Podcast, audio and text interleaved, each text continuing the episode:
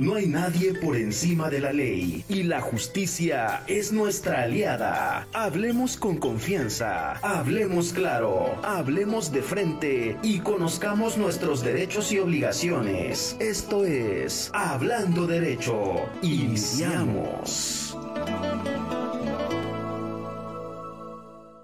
Muy buenos días, tengan todos ustedes, estimados radioescuchas. Como cada ocho días estamos aquí con ustedes, hablando derecho con el Consejo Estatal de Abogados. Hoy es viernes 25 de noviembre, se termina el mes de noviembre, señores, y entramos a la recta final del año 2022.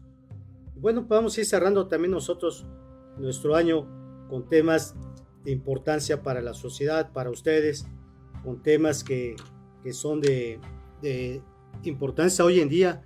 Hoy en día traemos el tema de la protección de los derechos humanos en México. Todo el mundo hemos escuchado y hablamos sobre los derechos humanos. ¿Qué son los derechos humanos? ¿Para qué sirven los derechos humanos? ¿En qué nos ayudan los derechos humanos? Y bueno, quiero decirles que hoy tenemos al experto, tenemos al experto en esta, en esta cabina, en este estudio, que nos va a dar que nos va a dar ese, ese tema, que nos va a explicar para qué sirven los derechos humanos, para qué los ocupamos. Todo el mundo hablamos en, el ámbito jurídico, legal, de que violentaron nuestros derechos humanos. Usted recuerda cuando hay una detención, lo consideramos arbitrario, pues decimos nos violentaron nuestros derechos humanos y así lo escuchamos como litigantes como litigante lo escuchamos en los pasillos de los tribunales, este, en las instancias de la procura, en las fiscalías, ahora fiscalías del Estado, ¿no? Los ministerios públicos, y esa palabra, los derechos humanos, fueron violentados. Y bueno, para entrar en nuestro tema, eh, quiero presentarles al maestro Diego Alejandro Olivares Valderrama. Maestro, gracias por haber aceptado la invitación a acompañarnos a este programa Hablando Derecho con el Consejo Estatal de Abogados. Este es una organización de abogados, como usted sabe, ya ha estado algunas ocasiones con nosotros. Es una organización de abogados que, que, pretende y busca tener contacto con la sociedad. ¿Y qué mejor tener contacto con la sociedad? Bueno, pues de esta forma, de este medio, invitando a gente experta como usted a que nos, nos platique sobre los temas. Yo recuerdo que cuando me toca ir a conferencias y vienen algunos ponentes, nos dicen, vamos a, les voy a dar una pincelada ¿no? del tema, hacer una pincelada lo más concreto. Entonces, este maestro, bueno, la verdad es que le agradezco mucho su, su apoyo al consejo. Esperemos que esta no sea la, la última visita que nos haga, sino tengamos más, trabajemos más. Y bueno, también aquí en el estudio se encuentra nuestro director de comunicación, el maestro Raúl Aranda Landa, a quien le pediría que nos diera la hoja de vida, quién es el, el maestro Diego Alejandro, qué es él, cuál es su experiencia en la materia que tenemos. Hola, ¿qué tal? Muy buenos días, como siempre, bienvenidas, bienvenidos al Consejo Estatal de Abogados. Muchas gracias, señor director, por la oportunidad que me das en esta cápsula. Maestro Diego Alejandro Olivares Valderrama, bienvenido de verdad una gran trayectoria. Y bueno, él es licenciado en Derecho, egresado de la Universidad Autónoma del Estado de Morelos, venado al 100%. Maestro en Derecho Constitucional y Amparo por el Colegio Mexicano de Estudios de Posgrado Jurídico y Económicos. Se ha desempeñado en el sector público y privado en Morelos como servidor público en la Administración Pública Municipal, el Tribunal de Justicia Administrativa, el Consejo de la Judicatura, el Tribunal Superior de Justicia y catedrático e investigador en la Universidad Autónoma del Estado de Morelos, en las materias de derechos humanos, argumentación jurídica, sistema tributario mexicano, derecho familiar y administrativo, actualmente cursando el doctorado en Derecho y Globalización. Imagínense, qué maravilla tenerlo en el Consejo Estatal de Abogados, siempre abonando a toda la ciudadanía y al gremio de abogados. Maestro, nuestros respetos y además muchísimos cursos, muchísimos diplomados pero damos prioridad al meollo del asunto, los derechos humanos. Además, una gran persona, serio, investigador, que está comprometido y tiene un gran proyecto para Cuernavaca, para Morelos, en todos los campos. Bienvenido, maestro. Qué gusto estar con usted. Con permiso y bueno, empecemos. gracias, gracias, gracias, director. Gracias. Bueno, pues ya escucharon ustedes la experiencia que tiene nuestro ponente, nuestro invitado en esta mesa. Y sí les pediríamos que hagan sus preguntas, participen para que el experto que es experto en la materia de derechos humanos nos, nos, nos aclare las dudas, nos diga qué tenemos que hacer, cómo hay que hacer valer nuestros derechos humanos y a dónde hay que acudir. Participe, no se quede callado. Hablando de derecho con el Consejo Estatal de Abogados, iniciamos. Maestro Diego, pues adelante. Bueno, muchas gracias. Primero que nada, quisiera agradecer esta, este, este espacio, saludarlos, agradecer la presentación tan este, bonita que se dio.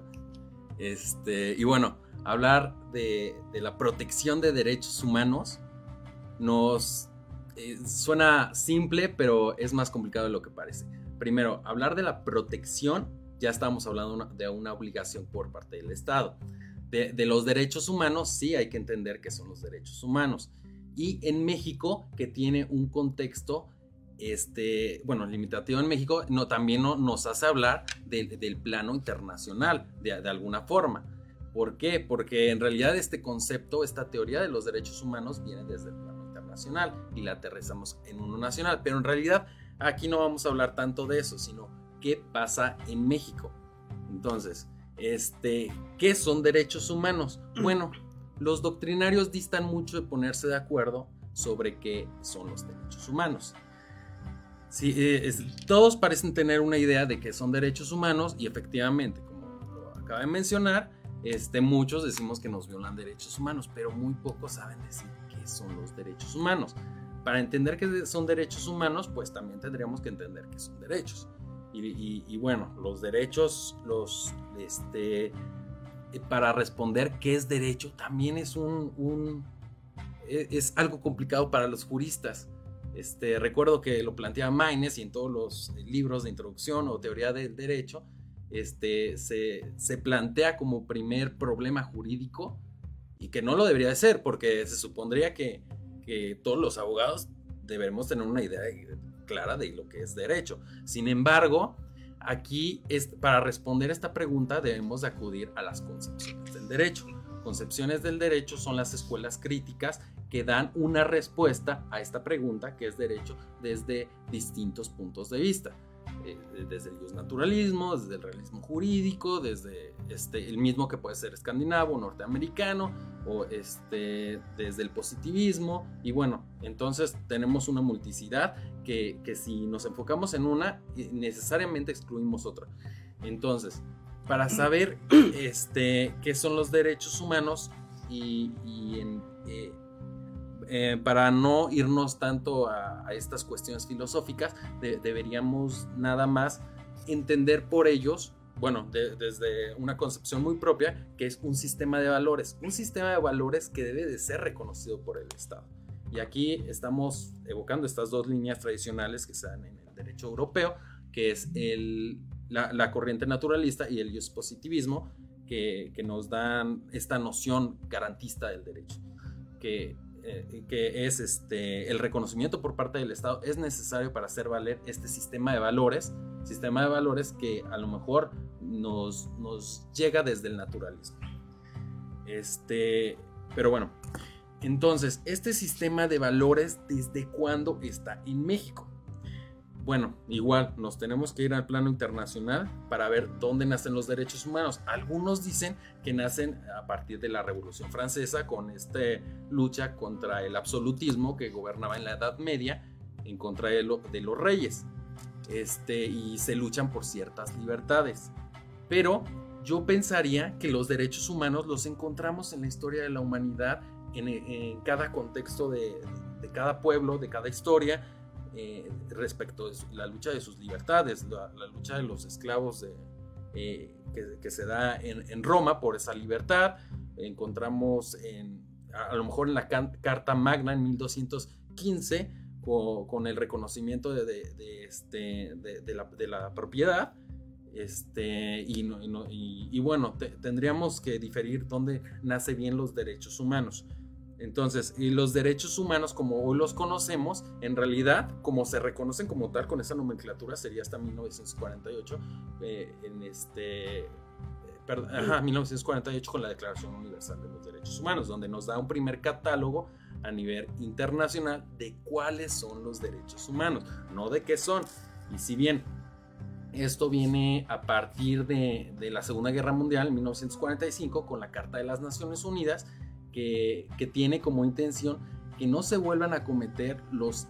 no, no, no, solo las, la Segunda Guerra Mundial fue famosa por la cantidad de muertos, el genocidio que hubo, sino la manera degradante en que se, se cometieron los homicidios en, este, en esta guerra. Entonces, los derechos humanos nace como una respuesta para que el derecho positivo sea más humanizado, de ahí la palabra este, humanos. Entonces, el es, si bien derechos humanos puede ser derechos para humanos, también es como humanizar al mismo derecho.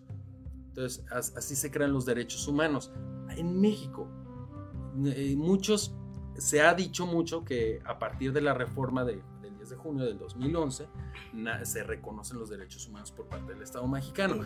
Pero esto también es subjetivo. Si lo vemos desde un punto de vista em, doctrinal a lo mejor, y lo vemos que es a partir de las libertades, pues nosotros tenemos derechos humanos desde la Constitución de Cádiz en, este, 1812. Maestro, ahí perdón una, una, pregunta ahí sobre esa reforma. Esa reforma del 2011, cuando se reforma la, la, propia Constitución, ¿no? que establece en su artículo primero la protección, de ahí como que fue un paradigma que cambió, cambia la mentalidad de mucha de la sociedad. Porque a partir de esa fecha para acá, todo el mundo hablamos de, la violación de los derechos humanos, la protección de los derechos humanos. Y en materia de legalidad, eh, la propia constitución y tratados internacionales en materia de derechos humanos obligan a las autoridades judiciales a proteger los derechos humanos. Principalmente en las propias resoluciones que se dictan, se se requiere hoy la, porque la Corte también ha legislado, ha emitido jurisprudencia que dice, toda autoridad debe de proteger los derechos humanos. Así es, esto de dónde viene también del plano internacional. Lo que pasa es que eh, la globalización nos hace interactuar entre diversos estados.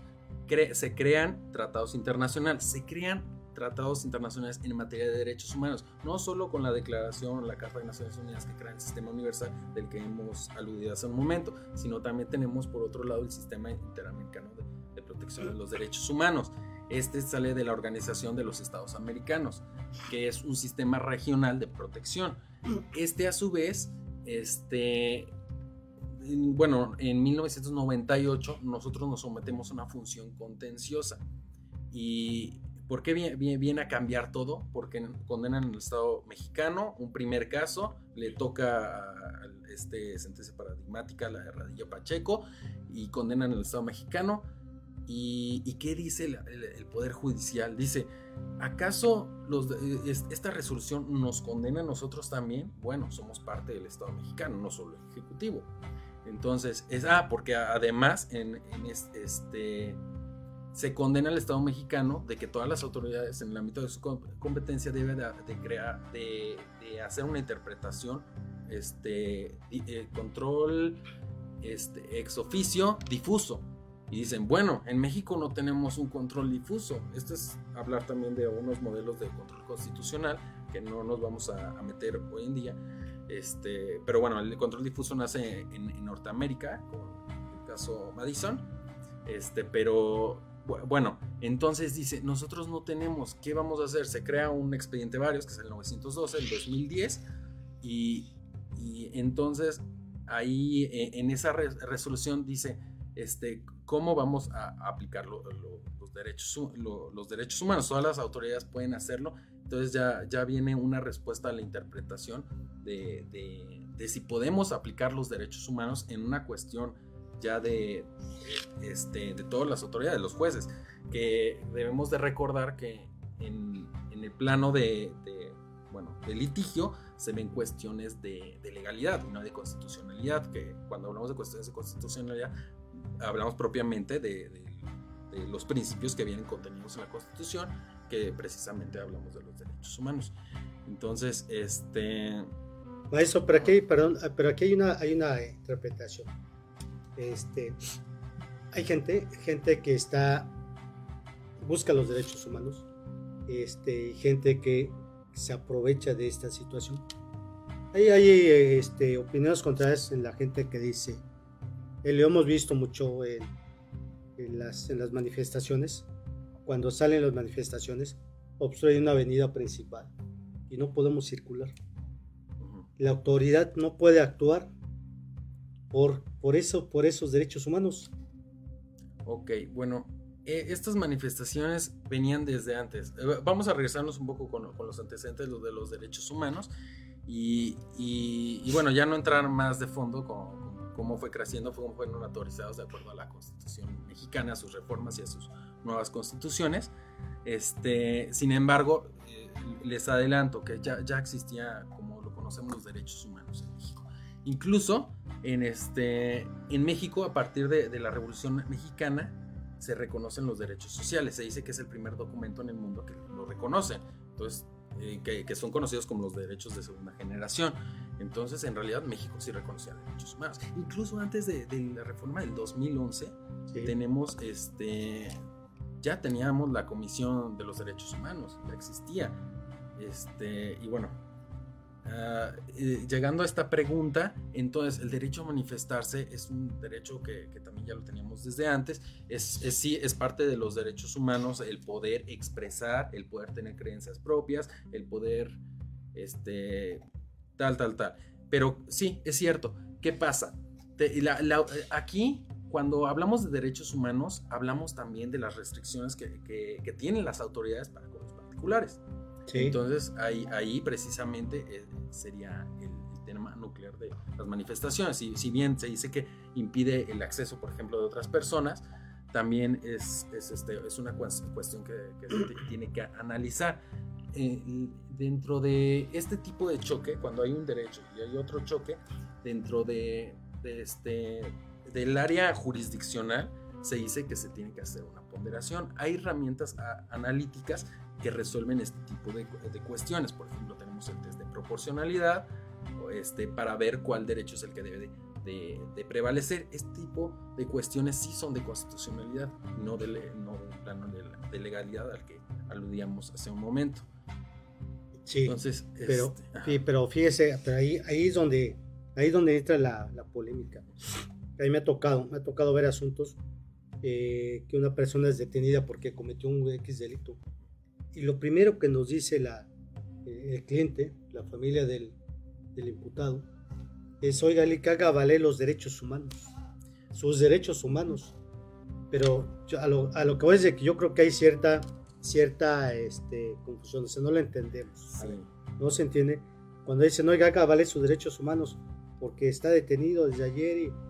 Así es. Ok, debemos de entender que, que los derechos humanos no, no es una carta que nos pueda proteger de todo. Primero, los derechos humanos solo buscan proteger la dignidad de las personas, pero no es algo que, nos sirva para impedir que, las normas previamente establecidas, que nos da seguridad jurídica y que es atender a un principio de legalidad, estamos en el plano de la legalidad, este, pueda este, restringir estas. Si bien este, existe un procedimiento de acuerdo al Código Procesal Penal y al y a todas las leyes aplicables a, este tipo de situaciones, este, no, no, no nos justifica. Entonces hay que entender bien qué son, qué son los derechos humanos. Si es un sistema de valores, sí buscan proteger la integridad y la dignidad de las personas. Exactamente, yo creo que ese, es lo que, es lo que nos preguntan. A ver, ¿cuáles son los derechos humanos? Hay que entenderlos efectivamente. Porque nosotros mismos como abogados luego no lo entendemos. Sí, claro. y también hay que entender que, que los derechos humanos no, no son absolutos eh, eh, encuentran restricciones, encuentran barreras y más cuando encontramos el derecho de los terceros, ¿no? O de otros. Entonces sí hay que entender bien qué, son los derechos humanos para, para poder aplicarlos. Y si me dicen, entonces no sirven de nada. Claro que sí. pero para, para que nos sirvan debemos entenderlo primero cuál es la finalidad y hasta dónde y para poder determinar cuál es el límite de estos. Entonces, este, ¿dónde encontramos los derechos humanos? Sí, en, una realidad, no, no en un catálogo como la Declaración Universal o en, un, o, en la Constitución misma que nos dice eh, prohibición de la esclavitud, derecho de, igualdad, de no discriminación, de, de educación, de... No, ok, aquí ahí, ahí los encontramos, sí, pero este, realmente dónde los vemos en, la sociedad. Bueno, los vamos a encontrar en todos lados. Cuando interactuamos con la autoridad, nosotros, eh, la autoridad este, tiene una función y en todas esas instituciones tiene contacto con la sociedad. Es ahí donde debemos de ponerle énfasis a qué son los derechos humanos, porque tenemos que hacerlos valer. En ese momento es donde se materializa desde la creación de una norma, debemos de estar pensando si va de acuerdo a los derechos humanos o no, porque si no, esa norma va a ser inconstitucional. Entonces, todo el actuar de las autoridades debe estar influenciado sobre qué son los derechos humanos. Por eso es importante saber qué son los derechos humanos, porque en la realidad los tenemos que aplicar en cada momento que tenemos contacto con la autoridad. Perfecto. Bien, como ustedes, como ustedes están escuchando, el derecho, hablando de derecho con el Consejo Estatal de Abogados, el tema de la protección de los derechos humanos en México. Creo que, creo que el maestro está siendo un poco claro, está explicando cómo, qué son los derechos humanos, cómo se deben de aplicar, porque ustedes lo han visto y lo hemos comentado, este, inclusive lo hemos visto en los noticieros, en las notas periodísticas, cuando este, han detenido a algunas personas que cometen delitos este, graves, este, hacen, y salen algunos, algunos llegan a salir por esa por esa protección de los derechos humanos. Así es. Porque sabe qué eso por, por, qué salen, porque le buscan también el abogado, digo, de la, de la habilidad del abogado, buscando un, un, error de la autoridad para por ahí para buscar. Así es. La, la, Suprema Corte ha reconocido como derecho humano el debido proceso y atendiendo a que si se viola el debido proceso o la defensa de vida, porque es otro derecho humano que tiene cualquier acusado, este, si se violó, entonces sí, sí va, este, tiene, que ser liberado. Entonces sí hay que buscarles, si no sirven, si son importantes, no aplican en todos, no son absolutos y no, no los tenemos que argumentar por argumentar, tenemos que justificarlos y tenemos que encontrar esta, esta manera de aplicarlos, pero entonces sí se requiere... Puede decir, a ver, por ejemplo, ¿cuándo, ¿cuál es este, como cuando se, se acredita la violación? ¿Como qué tipo? Un ejemplo, denos. En, una, en un eh, asunto que es un delito que se cometió Ok, eh, en materia penal podemos decir que a lo mejor una... Ok, hay, tres tipos de detenciones este, en materia penal. Una es, son, son como tres grados. Una es como preventiva.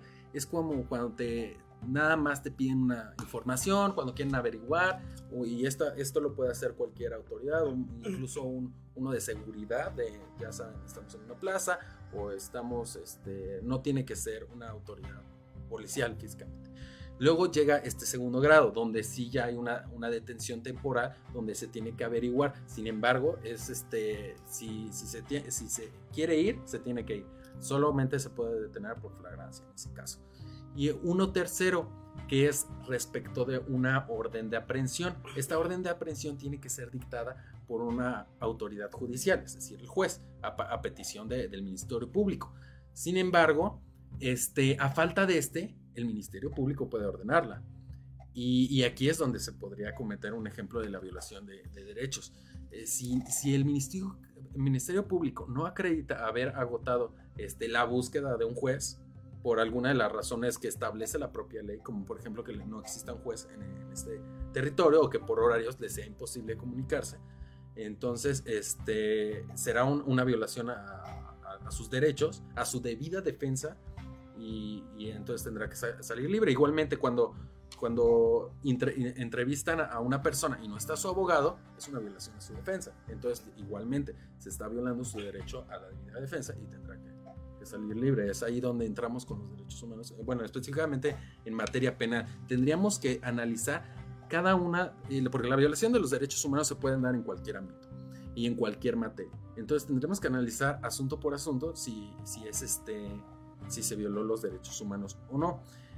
Eh, en, en, ese sentido, tendríamos que, este, no, no podemos alegar una violación de derechos humanos si las cosas están este, haciendo conforme a la ley. Perfecto. Bueno, ahí está una de las preguntas que nos han hecho. Y es que los derechos humanos es muy extenso, muy extenso en todas las materias. Este, en materia jurídica se habla hoy en día, maestro, de los derechos humanos. Este, le digo, eh, y lo escuchamos en los pasillos de los tribunales, de esa, de esa palabra, ese término, que es muy, este, muy importante, pero eh, creo que no está bien, no la tenemos bien, bien clara nosotros mismos, nosotros mismos. Hay que reconocerlo que como abogados también pues, tenemos que estudiar un poco más para tener ese concepto, porque luego lo comentamos en las demandas, en las contestaciones, en los agravios, este, invocamos los derechos humanos. Así es. Lo, lo, lo, cierto es que si los abogados no tenemos claro bien qué son los derechos humanos, menos la sociedad. Y lo cierto es que si invocamos los derechos humanos solo por invocarlos, la realidad es que no va a proceder. Va a decir, no, pues no hubo una violación de los derechos humanos porque fue conforme a la ley. Ah, bueno, entonces la ley es la que está en contra de los derechos humanos. Bueno, entonces tendría que hacer valer de una forma adecuada contra la ley, un amparo contra normas generales, por ejemplo. O eh, si es dentro del procedimiento, lo tenemos que hacer valer en vía de, este concepto de violación ante la, pero para esto debemos de saber cómo, cómo, qué son los derechos humanos, cómo se manejan y identificar cuando estamos hablando de un plano de legalidad y uno de constitucionalidad, pero eso ya es más técnica jurídica. Lo que sí necesitamos saber como sociedad es que los derechos humanos sí son importantes y que son, deben de ser una realidad material, que no, no te hagan sentir mal. Y también tengo este, este, este tema mucho que me, me preguntan sobre la discriminación. La gente piensa también que que cuando se les trata mal y, se sienten humillados inferiores, se les está discriminando. Y, no es cierto, la verdad es que la discriminación eh, debe de haber una selección, una, una distinción por parte de, de, la autoridad igual, que, que sea por sus características personales, ya no digo físicas, sino a lo mejor hasta culturales, como una, alguien que pertenece a una etnia, y, este, y que eso cause una restricción en los derechos. Entonces, eso, sería eh, lo mismo, sería una discriminación, una atenta contra los derechos humanos, sí, pero entonces debemos identificar primero en, qué plano estamos. Discriminación, a lo mejor este, de, debida defensa, el debido proceso, debemos de, identificarlo también como abogados. Y bueno, como personas en el contacto que tenemos con la autoridad, no debemos de sentir ningún tipo de discriminación este, que no es sentirse humillado, que me habló mal, sino que hubo una preferencia por, por alguien más o hubo una, este, y una restricción a mis derechos atendiendo mis características personales. Entonces ahí sí. Este, Qué bueno.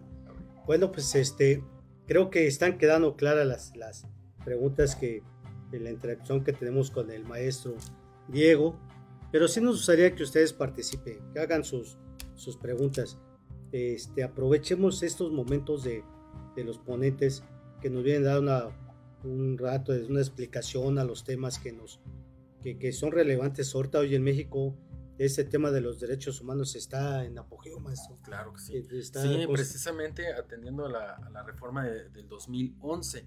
Sin embargo, como ya ah, estaba diciendo, nosotros tenemos un, este, eh, previamente sí se reconocían derechos humanos. Tan es así que, bueno, en nuestro primer antecedente real es en 1989 con la Dirección de Derechos Humanos, que entonces dependía de, la Secretaría de Gobernación del Ejecutivo Federal. Este, y, bueno, en 1990 ya se, crea la Comisión de Derechos Humanos este, como órgano este, este, descentralizado. No, este, ajá, descentralizado y en 1990 este, 92 este, hay otra reforma y finalmente en 1999 se da la, autonomía que da la nomenclatura actual, que es de Comisión Nacional de los Derechos Humanos, pero esto incluso antes de, la reforma del 2011. Pero bueno, sí se tenían que atender debido a los compromisos que se tenían en materia internacional. Llega un momento donde nos alcanzan todos estos compromisos y esta globalización que nos hace reconocerlo incluso en la, en la Constitución y entonces impone al Estado mexicano una serie de obligaciones como es el respetar, proteger, promover. Este, Bien, maestro. Bueno, este, vamos a hacer una pequeña pausa.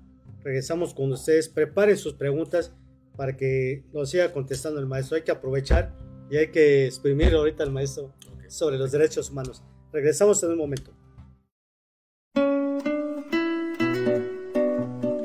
Tienes derecho a informarte y nosotros estamos para ayudarte. Vamos a una pausa y regresamos. Hablando derecho.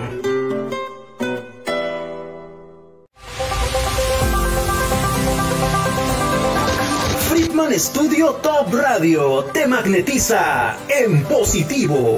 Ahora con nuestra programación musical, las 24 horas del día puedes cambiar tu sintonía energética. Más canciones, más música, frases, reflexiones, cortinillas y más programas en vivo. Todo en positivo para que tú te magnetices y atraigas a tu vida solo lo bueno.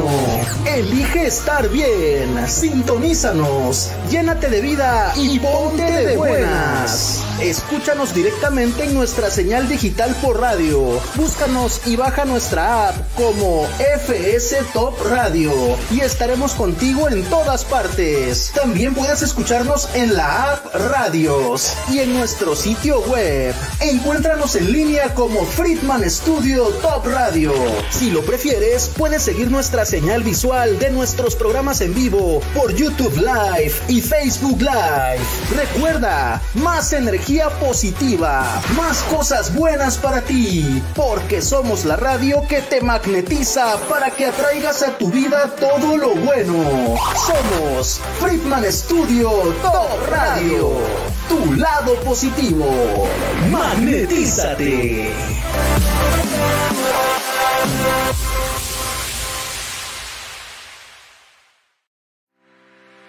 Jackie Vasco Capelli Reestructura tu fibra capilar y luce un cabello sin frizz, hermoso, sedoso y con brillo. Contacto en Facebook e Instagram como Capelli Sani. Teléfono 777-328-6048. Jackie Vasco Capelli Sani.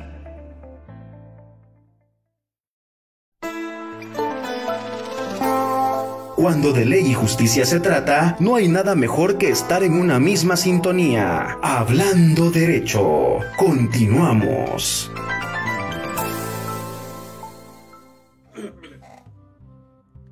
Bien, estamos de regreso con ustedes. Esperemos, esperamos que nos hayan preparado sus preguntas para hacérselas al maestro. Y bueno, con el comentario editorial de nuestro amigo Raúl Aranda, Adelante, maestro. ¿Cuáles son las preguntas para nuestro ponente? Pues nuevamente, siempre agradeciendo.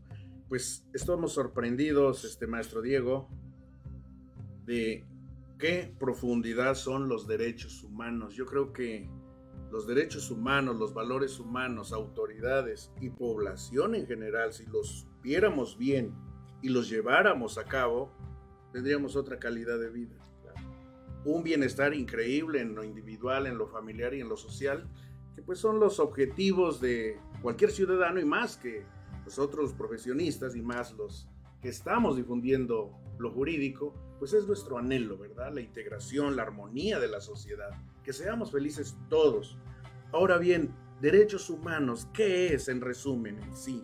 Una definición, maestro. Una definición sería un sistema de valores reconocidos por el Estado a través de un ordenamiento jurídico este, que protege la integridad de las personas. Perfecto. Hay muchos derechos humanos, derecho a la vida. Qué difícil es, maestro, discernir el límite. Por ejemplo, hay aquí de derecho a la vida, hay dos grupos. Los, el grupo que promueven el aborto y el grupo de las personas y todo lo se comprende, ¿verdad? Y con mucho afecto lo digo, al grupo pues que, abortan y al grupo que dicen no, ya hay la esperma y el óvulo, entonces que haya vida.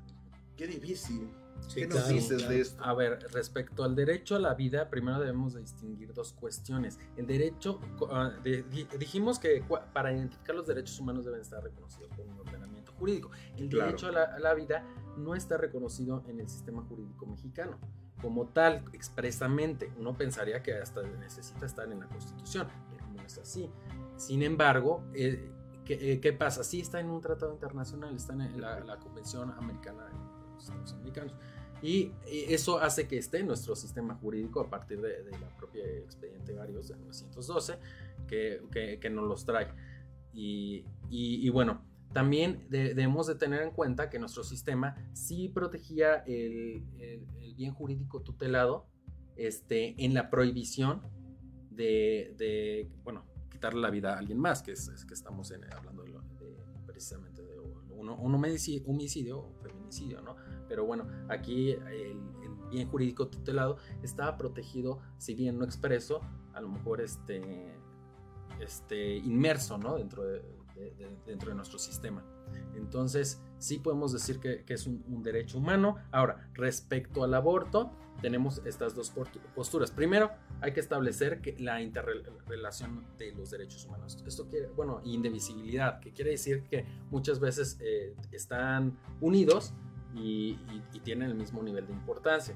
Entonces, igualmente aquí este, entra el tema de la ponderación y entra el tema de, del nivel de, derechos humanos, que, aquí tenemos la libertad de pensamiento, la libertad de expresión, que, también este, comulgan.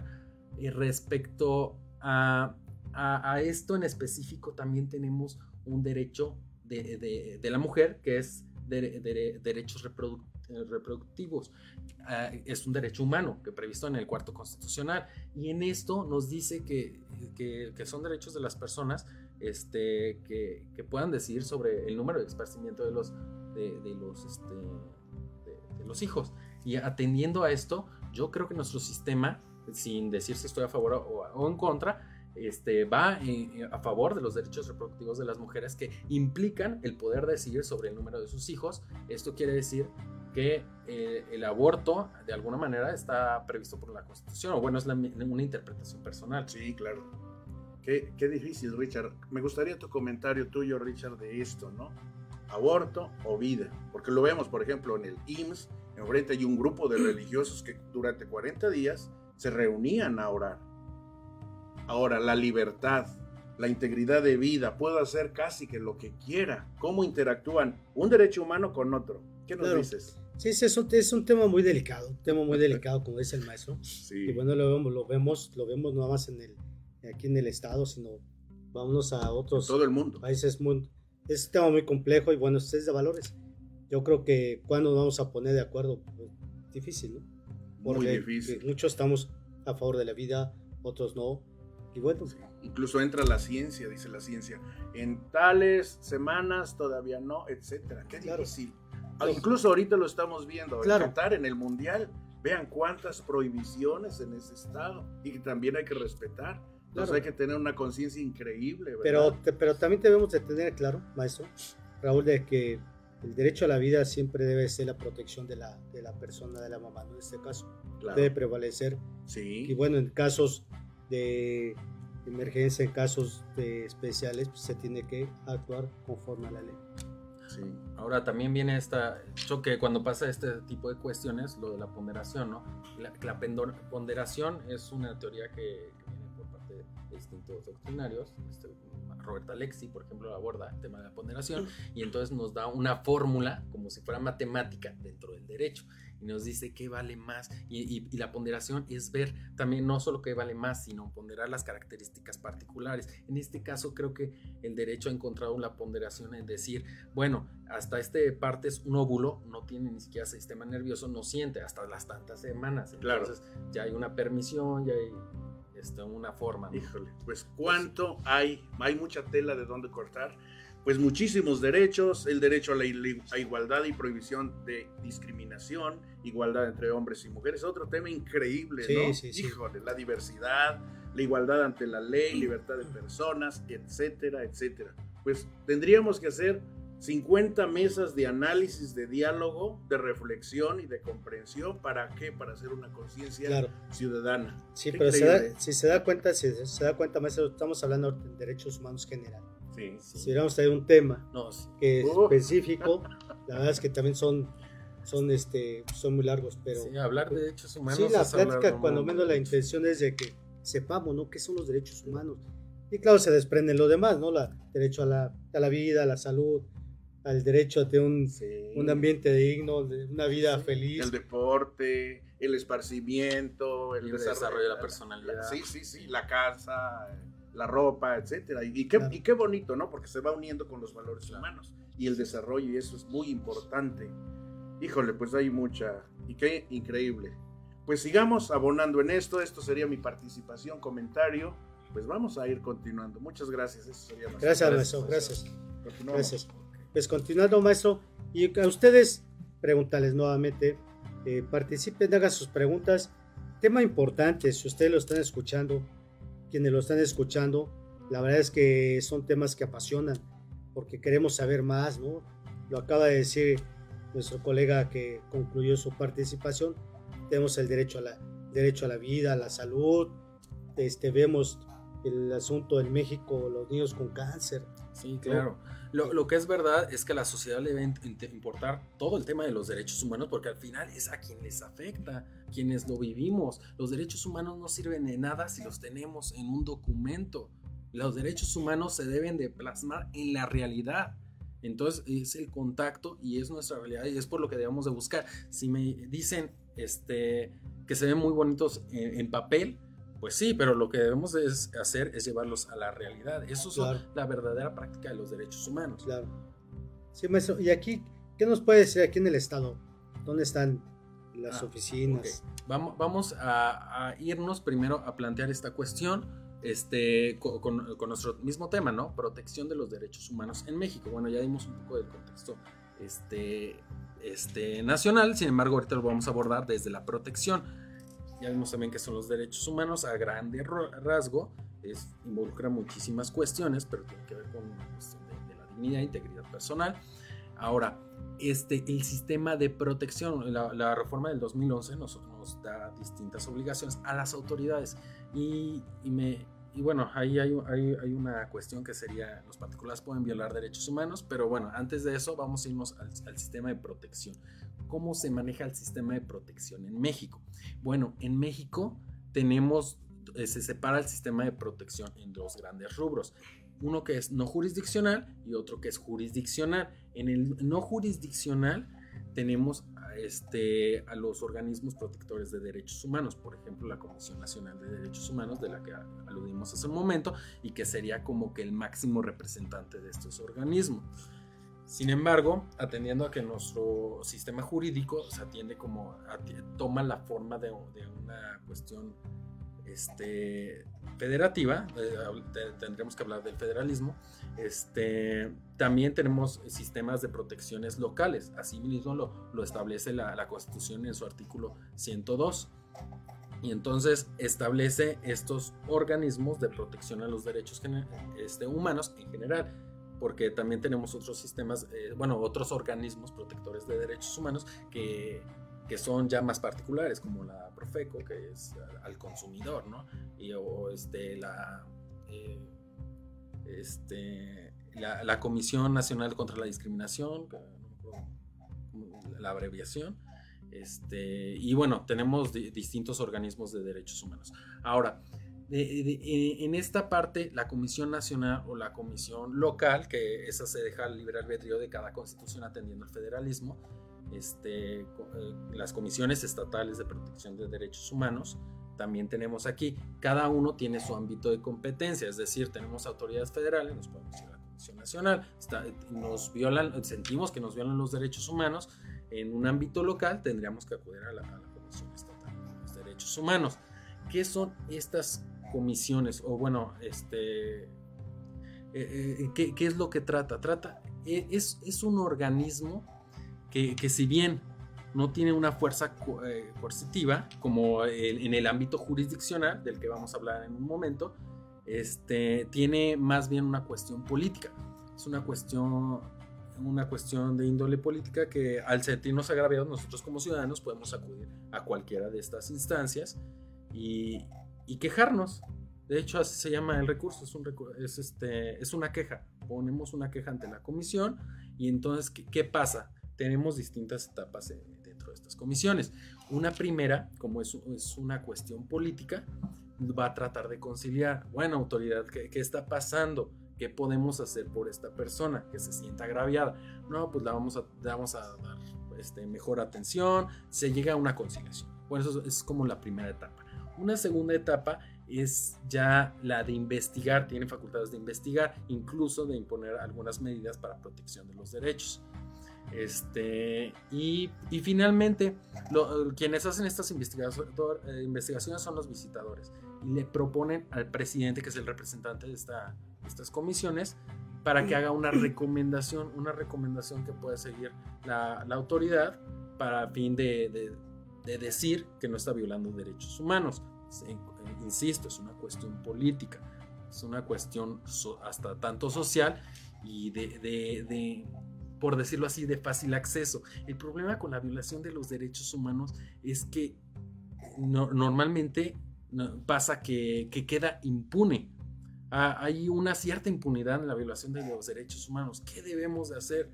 Pues primero, si tenemos una violación de derechos humanos en el ámbito de lo legal, tenemos que acudir a las instancias correspondientes, ya sea la, autoridad de, legalidad que le corresponde. Incluso este, eh, en, un, tribunal, vaya, por, decirlo menos. Te, tendríamos que hacer valer, por ejemplo, este, el, derecho a educación de en una cuestión privada, tendría primero que, que agotarlo ante una instancia. Es, es, muy importante tener en cuenta este principio de definitividad en materia de derechos humanos. Esto opera internacional y nacional.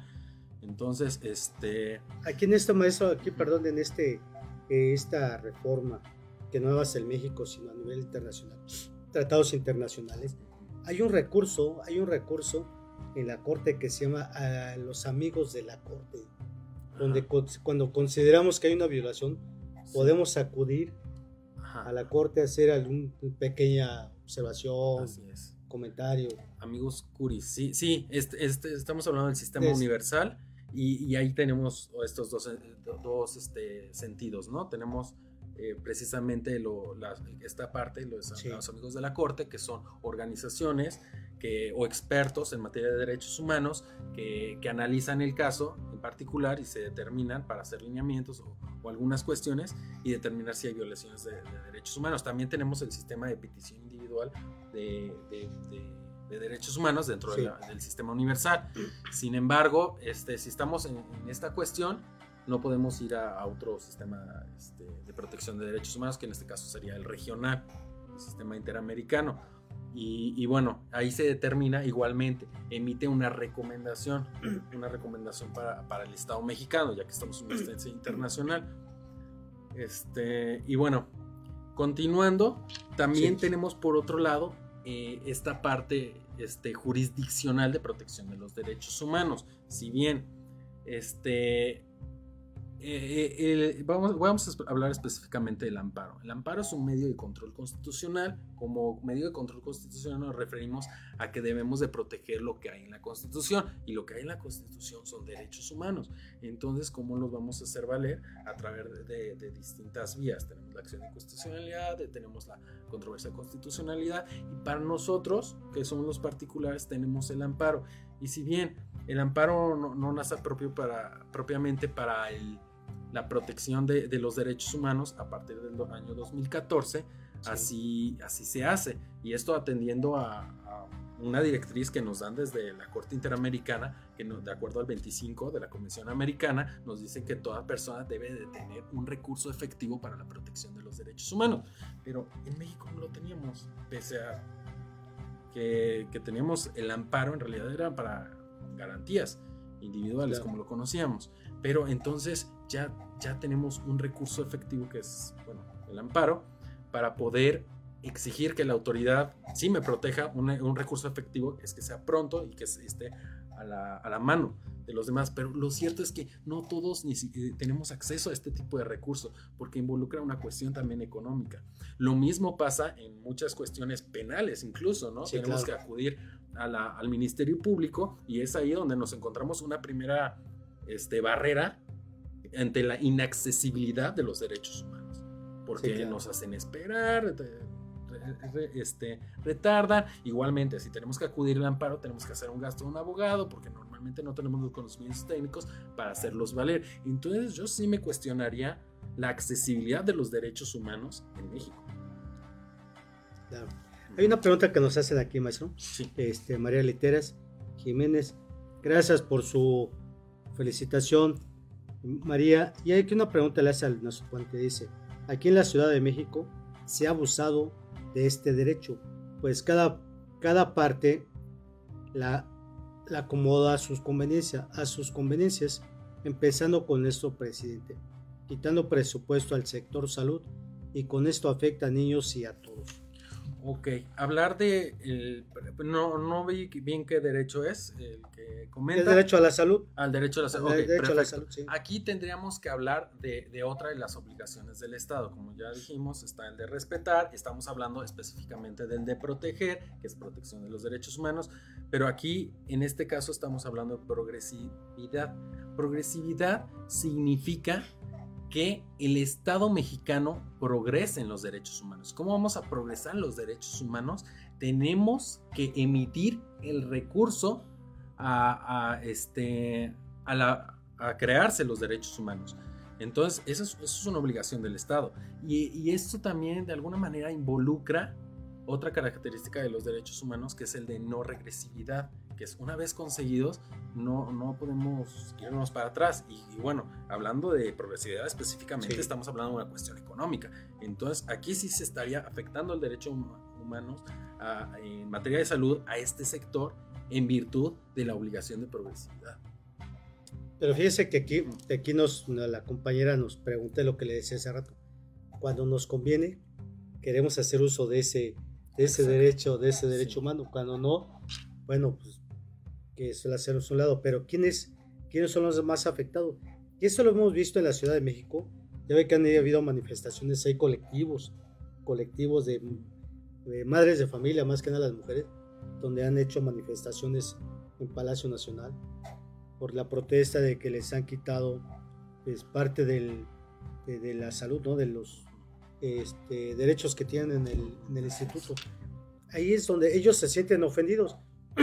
dicen se han violentado sus derechos humanos. Ok, la manifestación, yo, yo, eh, yo pienso que es una manifestación de exigencia de los derechos, del respeto a los derechos humanos, pero este, igualmente política. Como ya dijimos, tenemos dos, dos sistemas, el no jurisdiccional que, aboca a cuestiones políticas y el jurisdiccional, donde una autoridad ya se mete al estudio y donde ya tiene que su determinación ya es obligatoria, ya no es una recomendación como la Comisión Nacional o las comisiones locales. Entonces, este, primero, debemos de hacer uso de, ante una violación de los derechos humanos de cualquiera de estos mecanismos, o no jurisdiccional o jurisdiccional. En el caso internacional yo dije, si estamos en uno, no podemos en el otro. En el contexto nacional sí podemos. Podemos acudir a estos dos, incluso a un tercero como es la manifestación. La manifestación es un reclamo y una manera de hacer valer los derechos de manera política. Cada uno mide su, su este, efectividad de acuerdo a, la rapidez, ¿no? A lo mejor la manifestación es tanta, es tanta la exigencia que es más fácil y es, es una, una, vía más fácil. Claro, claro, maestro. Y bueno, este, señores, el tiempo se nos está terminando. Recuerden que tenemos una hora, una hora de trabajo y estamos llegando ya al el tiempo, maestro. Y se quedan muchas preguntas muchos temas. Este, este derecho de la manifestación de la que usted habla, también se puede traducir el derecho humano a la manifestación, a manifestarnos, ¿no? Sí. Para exigir los derechos que consideramos que nos tiene que dar la autoridad.